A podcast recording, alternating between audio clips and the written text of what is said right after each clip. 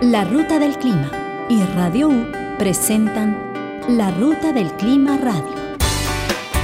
Comunicando ciencia para la toma de decisiones. Incentivando la participación ciudadana. Incidiendo en las políticas públicas. La Ruta del Clima. Acciones de empoderamiento climático.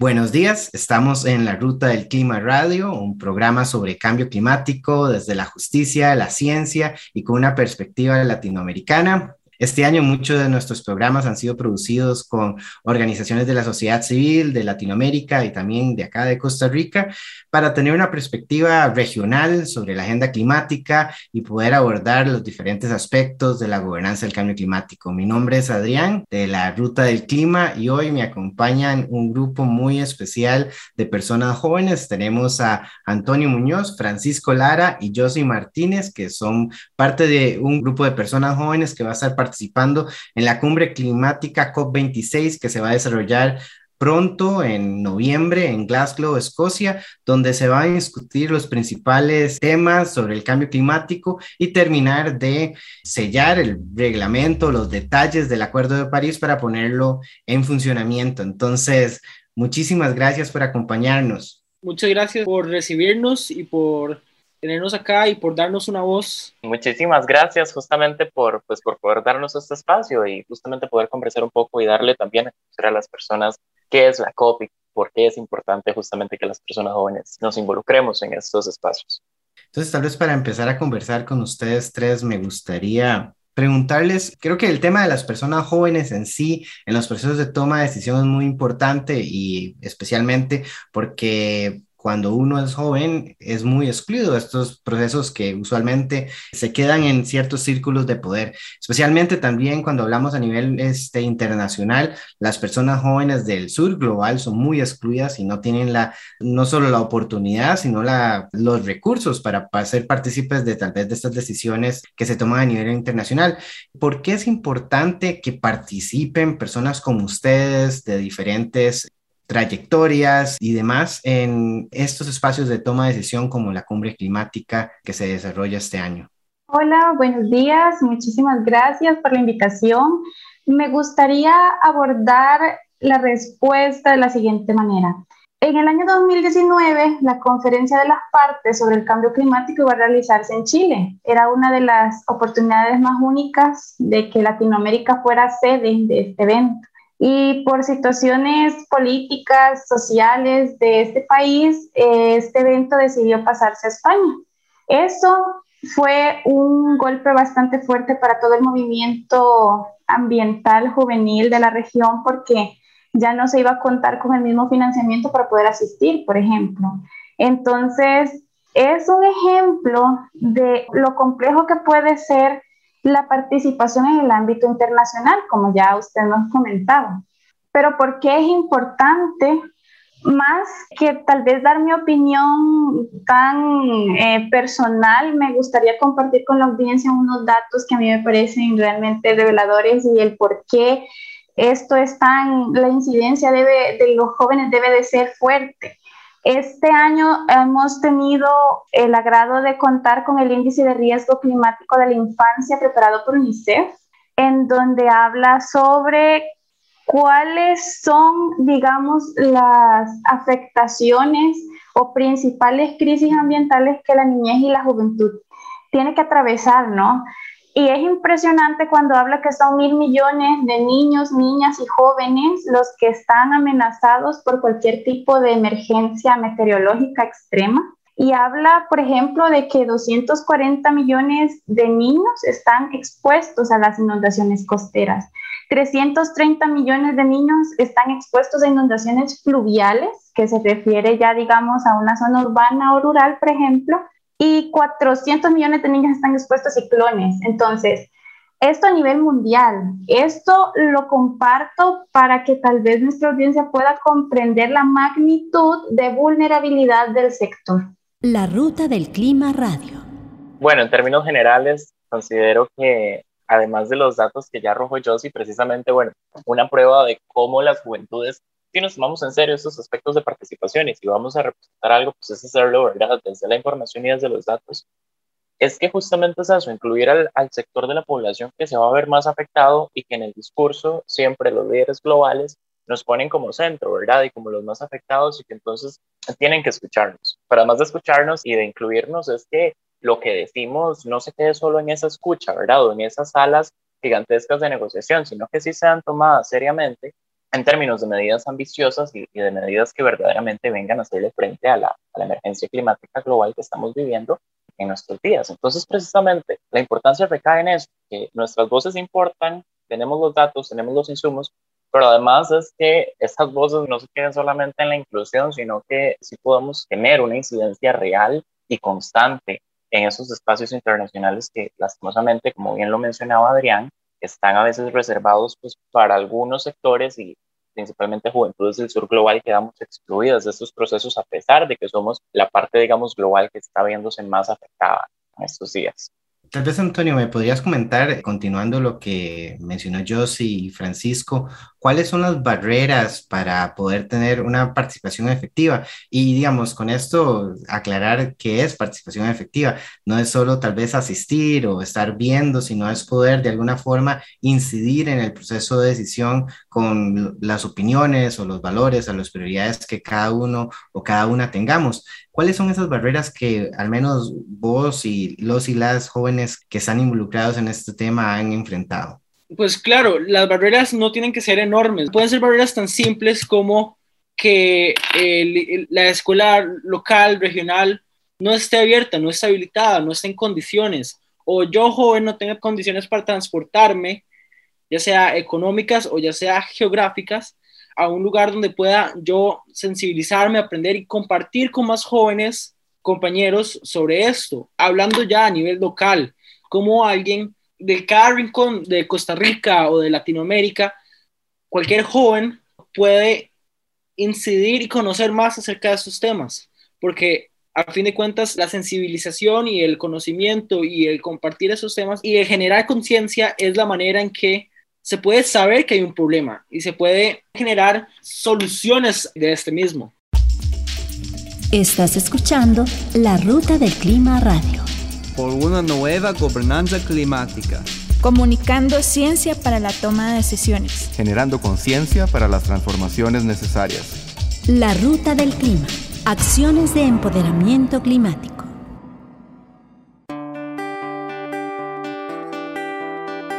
La Ruta del Clima. Acciones de empoderamiento climático. Búscanos como larutadelclima.org.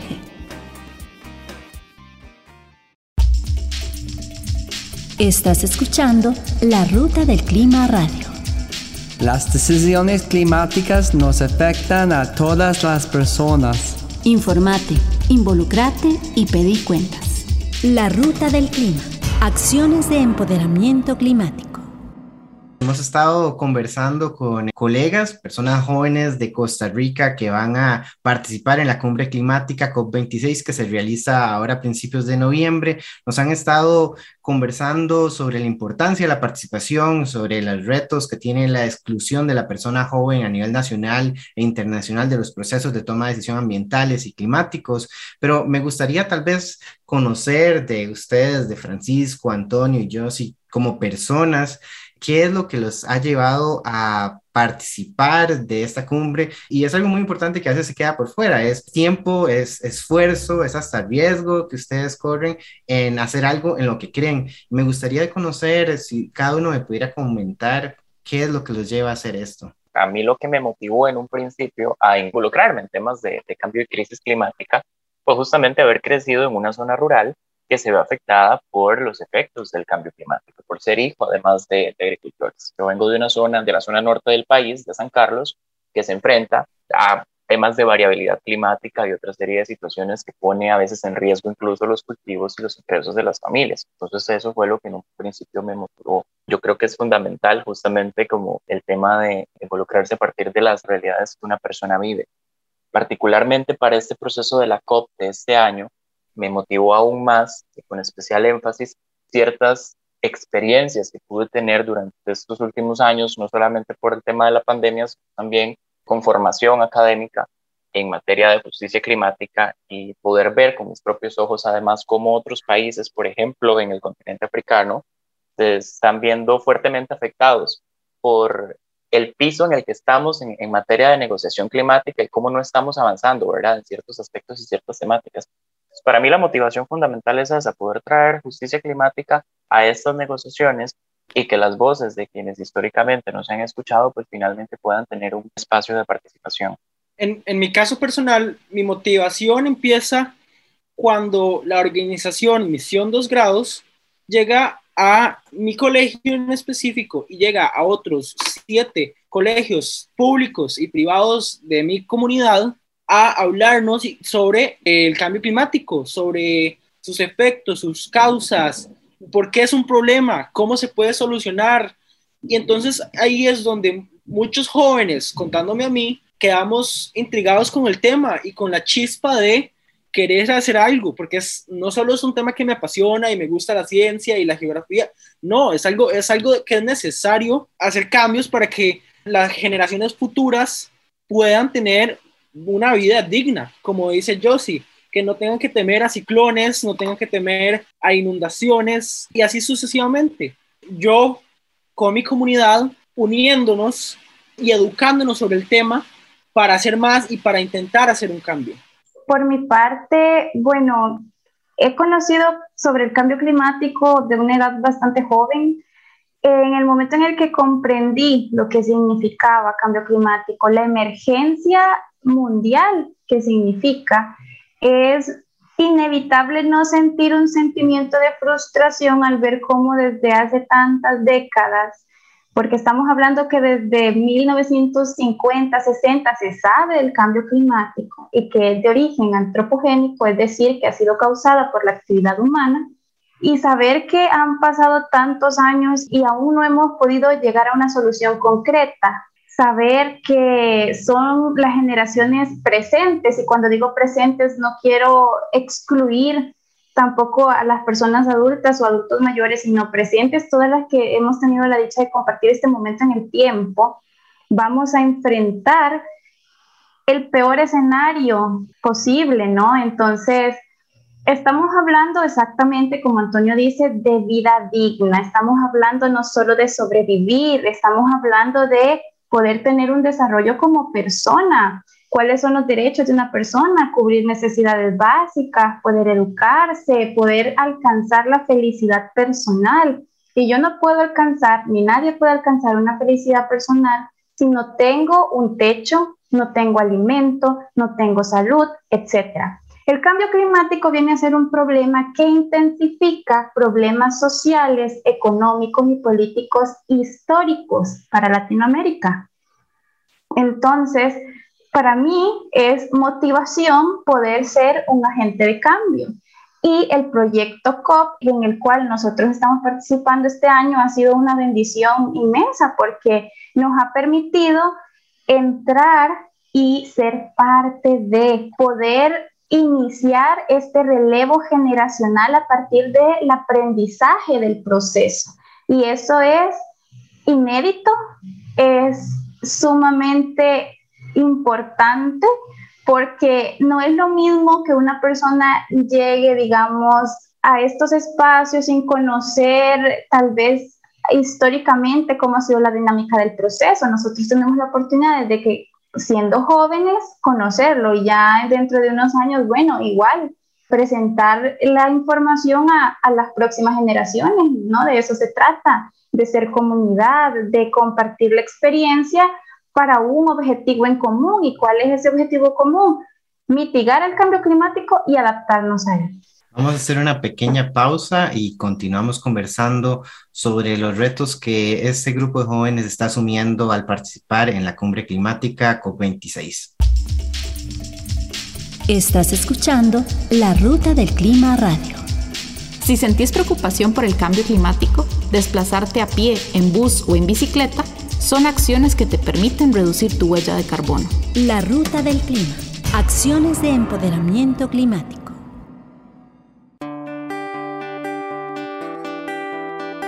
La Ruta del Clima. Acciones de empoderamiento climático. Búscanos como larutadelclima.org.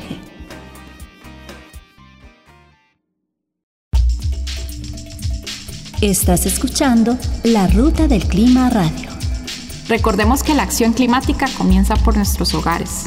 Nuestros hábitos de consumo generan un impacto. La Ruta del Clima. Acciones de empoderamiento climático. Hemos estado conversando con Francisco, Josie y Antonio sobre el viaje que tienen este, para participar en la COP26 e incidir políticamente. Nos han comentado sobre sus preocupaciones, nos han comentado sobre los retos que tienen las personas jóvenes para ser parte de estos espacios. Y ahora me gustaría tal vez, y en especial porque pueden haber muchas personas jóvenes deseosos y deseosas de conocer cómo y por qué y, y, quién les ha, facilitado participar en la COP26. Tal vez podrían comentar un poco cómo se ha hecho realidad tal vez este proceso. Es complicado porque hay un tema de no solo preparación, sino también de financiamiento de por medio y más en contexto de pandemia. Esto agrava un poquitito más la situación. Particularmente, en mi caso, pues como yo empecé con una formación, digamos, en distintas áreas de previo, lo que hice fue presentar justamente toda una agenda y todo un proyecto muy completo y, bastante integral, en este caso a, Naciones Unidas en materia de, justicia climática y afortunadamente el Fondo de Población de Naciones Unidas fue quien precisamente apoyó esta participación. Es importante quizá aquí también destacar el tema de las acreditaciones. Para uno poder ser parte de la conferencia de partes requiere de una acreditación, hay distintos tipos. En mi caso, yo, por cortesía también de la delegación costarricense, de los encargados de acreditar esa delegación, yo llevo la acreditación como delegado del país, entonces eso permite quizá tener un poco más de espacios o, de apertura en todo el proceso de, la conferencia sobre cambio climático ahora en Escocia. Y en el caso tuyo, Antonio, ¿cómo ha sido el proceso? En mi caso, mi proceso ha sido, como ya dijo Josie, hemos tenido un periodo de capacitación que viene siendo desde mayo, capacitado por expertos en la materia y los negociadores para lograr acreditarnos, como dijo Fran, y poder ir como parte de la delegación. Igual, como antes de eso, viene toda la trayectoria que viene siendo cada quien en su red, yo en la red de jóvenes por el clima, donde uno empieza a estar en todo esto, en este camino de incidir y ver qué puedo hacer yo y qué, ¿verdad? Por ejemplo, yo tuve la oportunidad de estar en el primer Parlamento Joven Ambiental sucedió en el 2019 y también la, red de jóvenes por el clima tuvo la oportunidad de participar en un panel en la Precop 25 hace dos años igual. Entonces es una trayectoria sucesiva que va formando la posibilidad de participar en estos eventos. Y en tu caso, Josie, ¿cómo ha sido tal vez el, el, camino que has tomado para poder tener esa gran oportunidad de, de participar en la COP26? de mi parte, bueno, yo soy miembro de la Red de Juventudes y Cambio Climático de Costa Rica. Como ya mencionó Antonio, pertenece a otra red. Yo quisiera mencionar también que Costa Rica es un país tan maravilloso al tener tanto movimiento juvenil, ¿no? Y existen un montón de organizaciones y que nosotros, digamos, pudimos ser beneficiarios de un proyecto que se llama Proyecto COP, que realiza una organización internacional que es Climate Reality América Latina, y en conjunto con Misión 2 Grados formularon este proyecto que se está realizando en Costa Rica, Honduras, México, Colombia y bajo la guía de la experiencia de Chile, ¿verdad? Que ellos fueron la presidencia de la COP25 y que han impulsado fuertemente la participación joven ¿no? en la región. Entonces, nosotros como red pudimos ser beneficiarios de este proyecto y de esa forma pudimos tener lo que ya Antonio nos compartió, estas capacitaciones con los delegados y delegadas de Costa Rica y por lo tanto hemos podido comprender muchísimo más cómo es el proceso y la dinámica de este evento.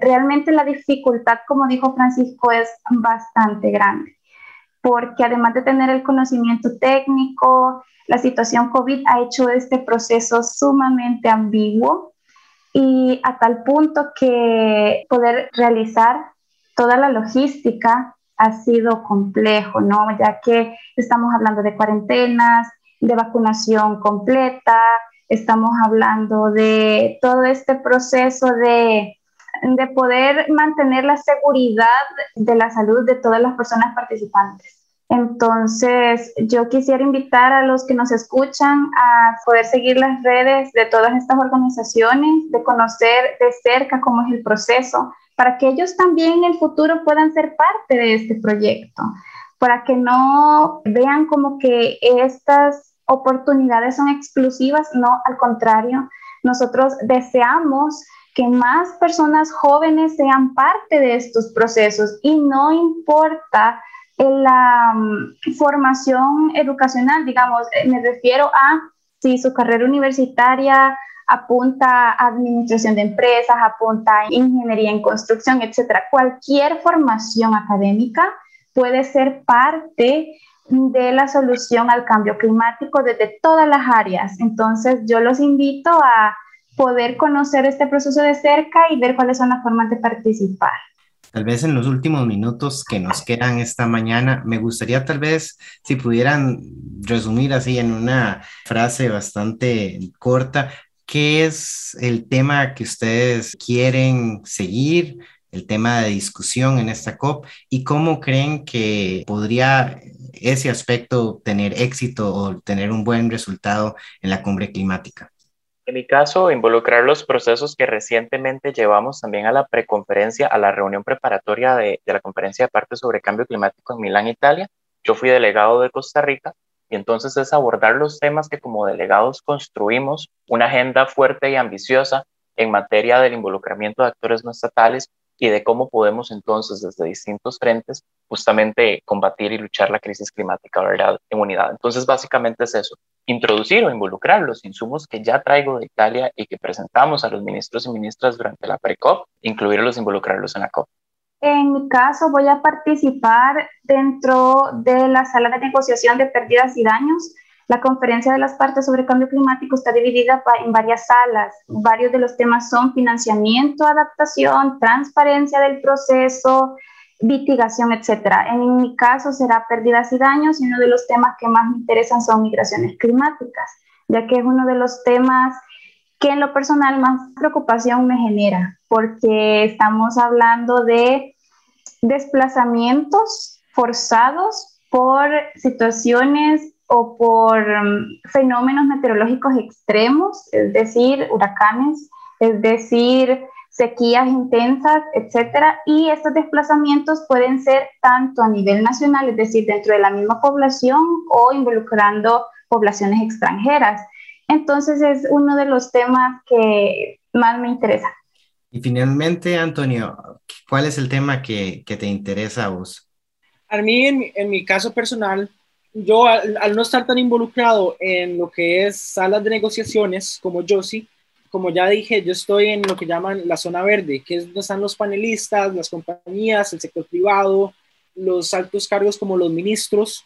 Entonces, mi objetivo es generar presencia ahí, generar presencia joven, mandar el mensaje de nosotros también, los jóvenes de Costa Rica, de Centroamérica, de Latinoamérica, estamos involucrados en estos procesos eh, en todas áreas y en todos aspectos, en las salas de negociación, yo sí, y también en lo que llamamos zona verde, en lo que llamamos paneles, en lo que llamamos zonas más específicas. Bueno, quisiera agradecerles a ustedes tres por acompañarnos hoy. Es un placer siempre tener la oportunidad de conversar con nuevas personas y especialmente con personas jóvenes que están incidiendo en la acción climática, en, estos procesos de toma de decisión. Entonces, muchísimas gracias. Agradecerles también a la audiencia que ha estado acompañándonos este lunes por acá. Agradecerle a Paolo en los controles. Recordarles que les esperamos todos los lunes a las 8 de la mañana en 101.9 Radio U para continuar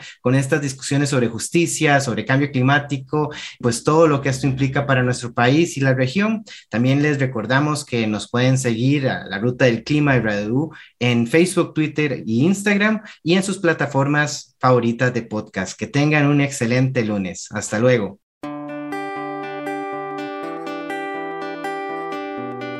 Esto fue La Ruta del Clima Radio.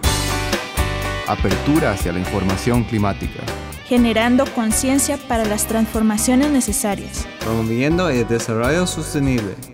Te esperamos todos los lunes a las 8 de la mañana por Radio U 101.9.